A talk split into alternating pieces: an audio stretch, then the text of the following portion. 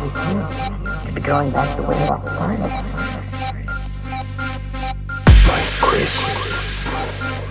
We don't use that word in here. Not as smart as I thought